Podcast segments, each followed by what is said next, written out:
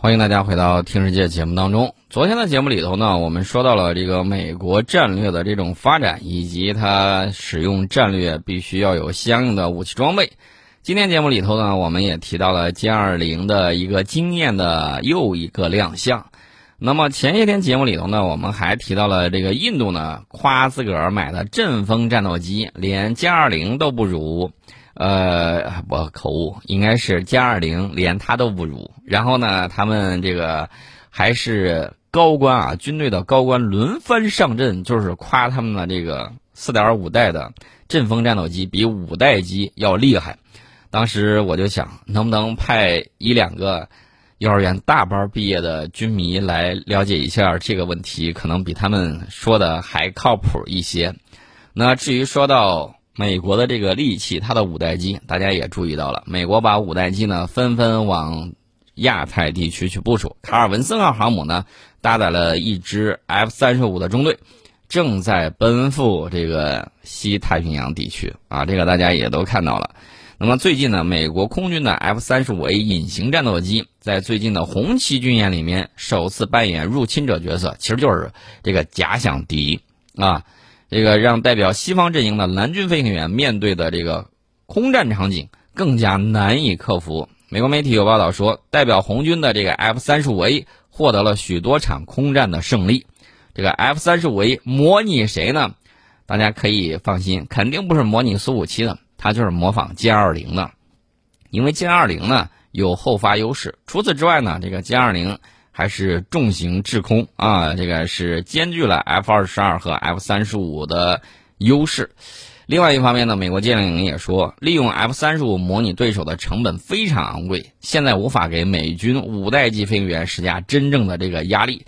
他这个话是什么意思？我不太明白啊，是不是说 F 三十五现在用起来比较贵？然后呢，打起四代机来实在是太过轻松，所以说无法给美军五代机飞行员施加真正的压力，是不是问题在这儿？我不太了解啊。那么最近呢，是在内利斯空军基地举行红旗二幺杠三演习，美国空军呢首次引入了 F 三十五 A 隐形战斗机扮演入侵者，也就是我们的歼二零。然后呢，这个训练场景啊，据飞行员讲，望而生畏啊，难以克服，很难成功。所以我想知道，印度也曾经参加过红旗军演，你也始终在关注美军的红旗军演。美军红旗军演里面曾经出动 F 二十二、F 三十五这种五代机，把四代机和四代半吊打了一个遍啊，大概比率是一百四十多比零的这么一个战绩。我想知道你现在回过来味儿了没有？我反复在说这番话的意思就是，这个阵风虽好，但毕竟是四代半。跟五代机还是有代差的，不要天天吹牛，这个不上税，然后出口了那么多牛肉到我们这儿，啊，这个牛都让你给吹死了。这是美军他出动加样的一中队进行空战的这么一些表现，管中窥豹啊，管中窥豹。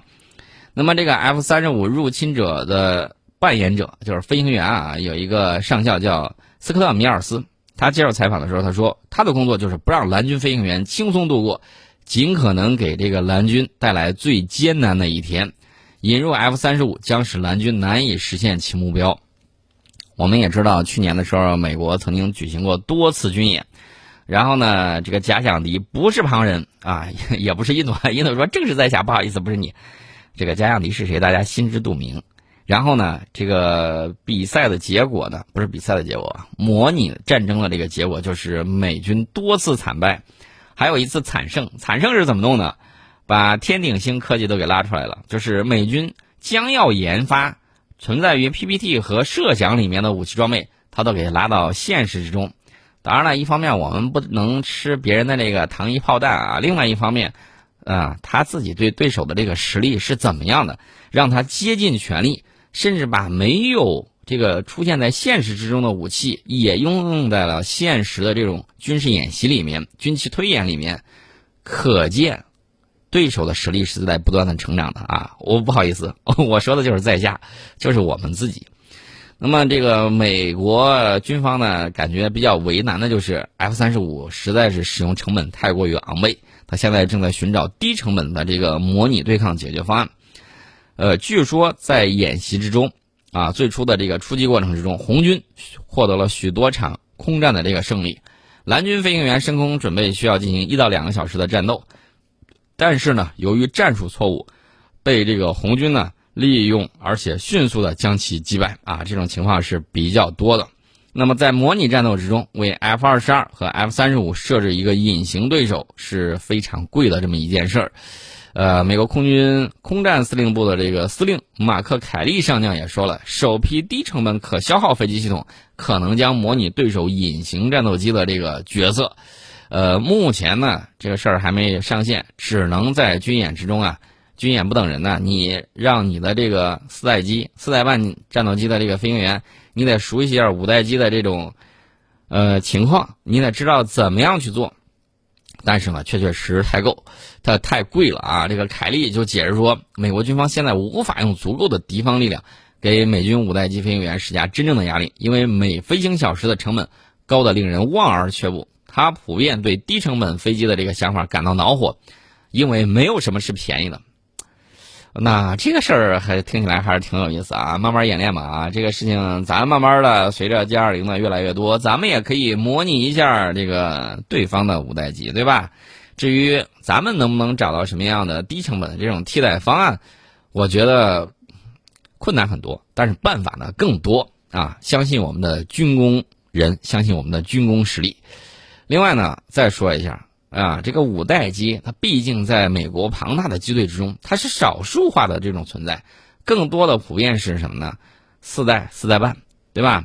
这些是主力。那么主力战机，大家也知道，今年上半年也仅仅在这个一到三个月的这个时间之内，美军接二连三从 F 二十二到 F 三十五，再到运输机，从战斗机到运输机，啊，几乎折腾了一个遍，啊，几乎摔了一个遍。那他最近情况怎么样呢？不好意思，美国海军一架超级大黄蜂战斗机在前两天因为发动机起火紧急迫降，迫降的这个位置呢是加州的这个那个叫蒂勒摩尔海军航空站啊，据说是安全降落，无人受伤。但是这个事故定性为 A 级，也就是意味着这个事故造成的损失超过了两百五十万美元。啊，但是这个事故的级级别可能会随着调查的进行还会有所调整。这是最近一段时间美国海军的超级大黄蜂战斗机近期发生的第二起 A 级事故。七月二十号的时候，曾经有一个报道说，美国海军的一架 F A 十八 F 超级大黄蜂疑似发生了一起撞鸟迫降事故。所以你就看见啊，这个情况呢，怎么说呢？一个是任务太重，另外呢，一个就是实在。感觉干的这个活没有什么正义感啊，所以美军里面呢经常会出现一些很反常的这种幺蛾子啊。什么叫很反常的幺蛾子呢？比如说放火烧船，把这个好人理查德直接烧成了熟人啊。据说现在曝光了一个烧毁美军准航母水兵的这个身份，呃，这个人到底是什么原因让他心怀不满，对自己生活的这个军舰啊放起了大火？到底是什么让一个积极上进的年轻人闯下了如此的大祸？到底是他们上层的这种压迫，还是他们不合理的这种制度导致这样的结局？我们在广告之后跟大家接着聊。欢迎大家回到《听世界》节目当中啊！这个熟人理查德号两栖攻击舰呢，曾经在去年七月十二号发生严重火灾。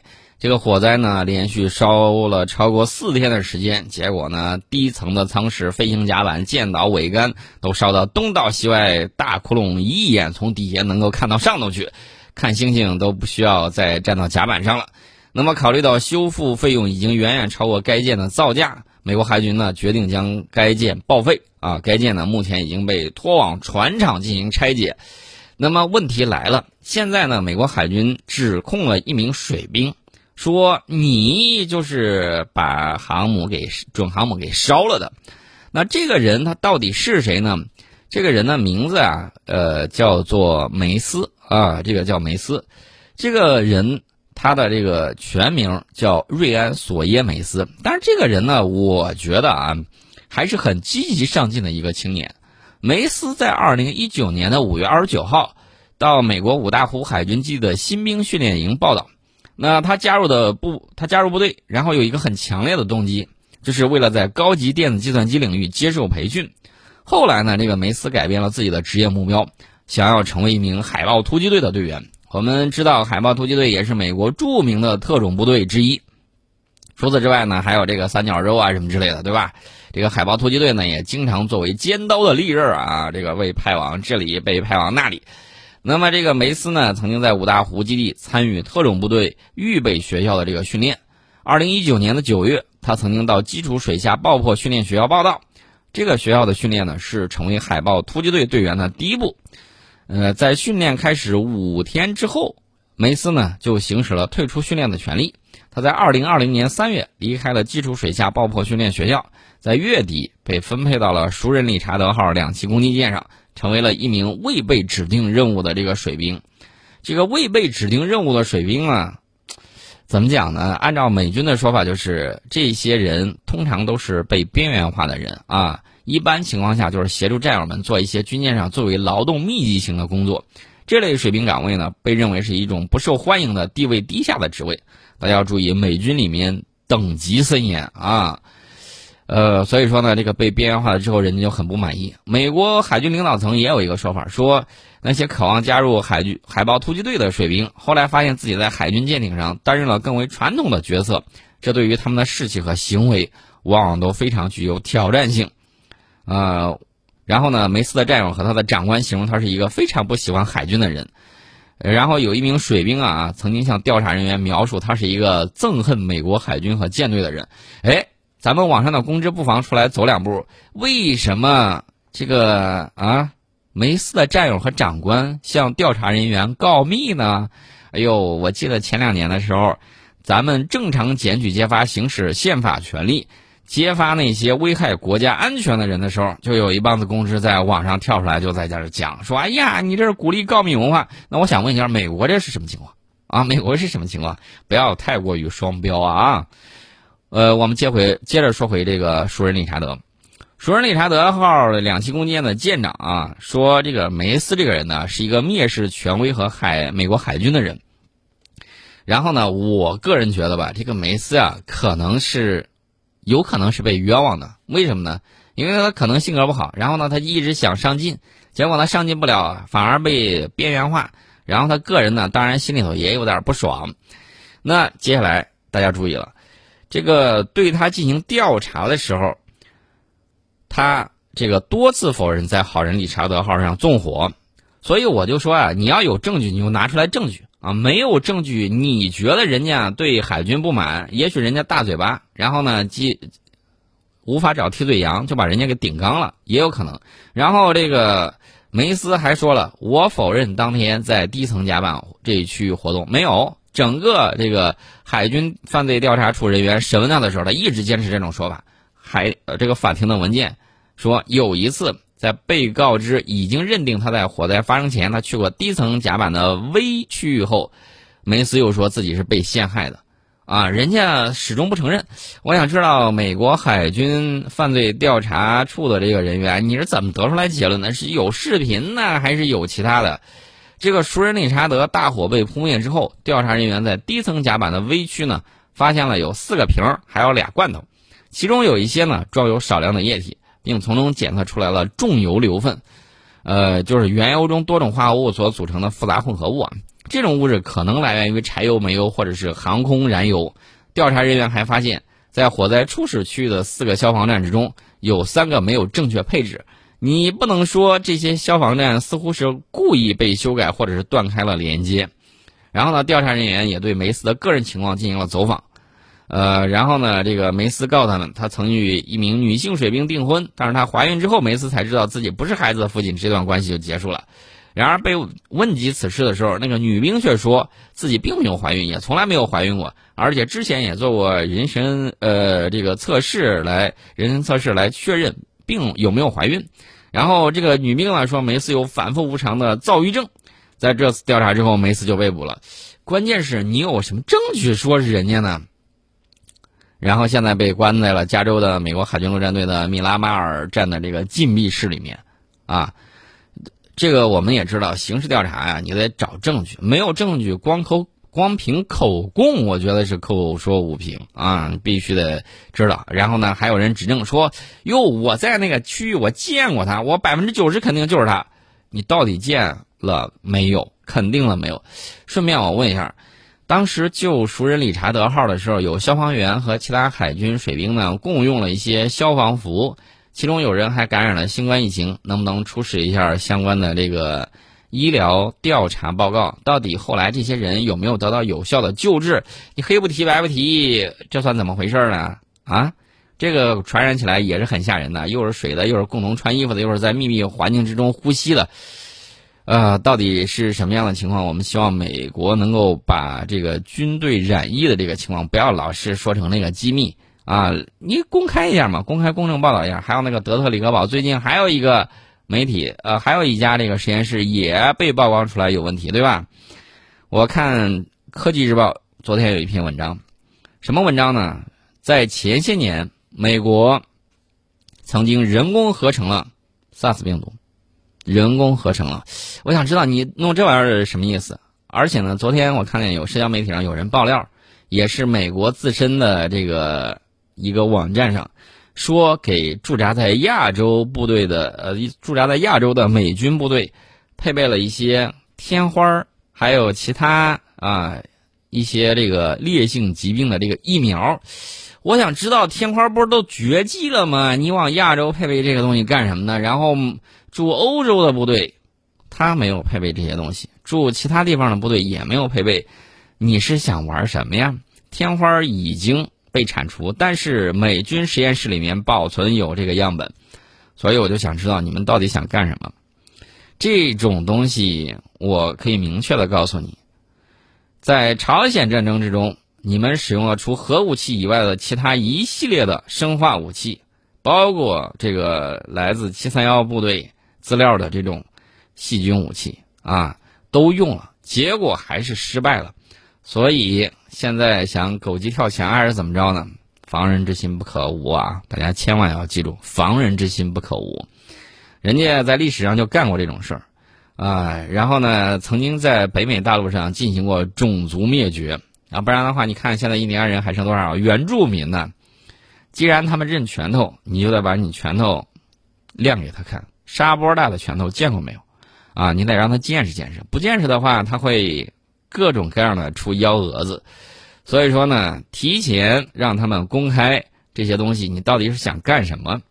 提前做好应对的准备，啊，天花都绝迹了。如果说以后这个地球上再出现天花病毒，大家不用去往别的地方猜，直接去看美国就行了啊，因为它保留的有这种天花病毒的这种样本，这是相关的这个情况。另外呢，我们再说一个其他的事儿。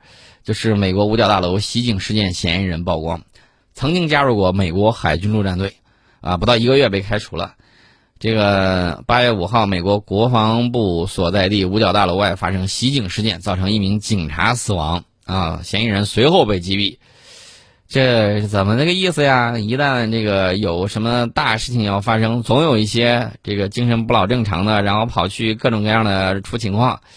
啊，这个也是挺吓人的一个事情。具体的事情啊，我们回头再细细聊吧。今天呢，我们先大致给大家聊到这里，大家对他们的这个情况呢有所了解，有所警惕，做好个人防护啊。然后呢，这个在疫情期间呢，呃，一个是不要到人多的地方去扎堆儿，另外呢，戴好口罩，勤洗手，然后呢，注意和人保持距离。好，我们今天呢，先给大家聊到这里，再听一听村长说防疫。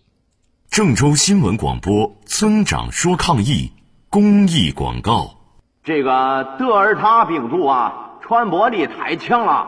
专家说了，不要害怕，但要非常的重视。虽然大部分都在封控区外，但是没有必要的外出还是别出去。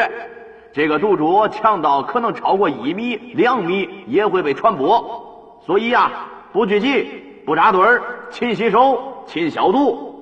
这事儿啊，大家铭记在心，也要用行动落实。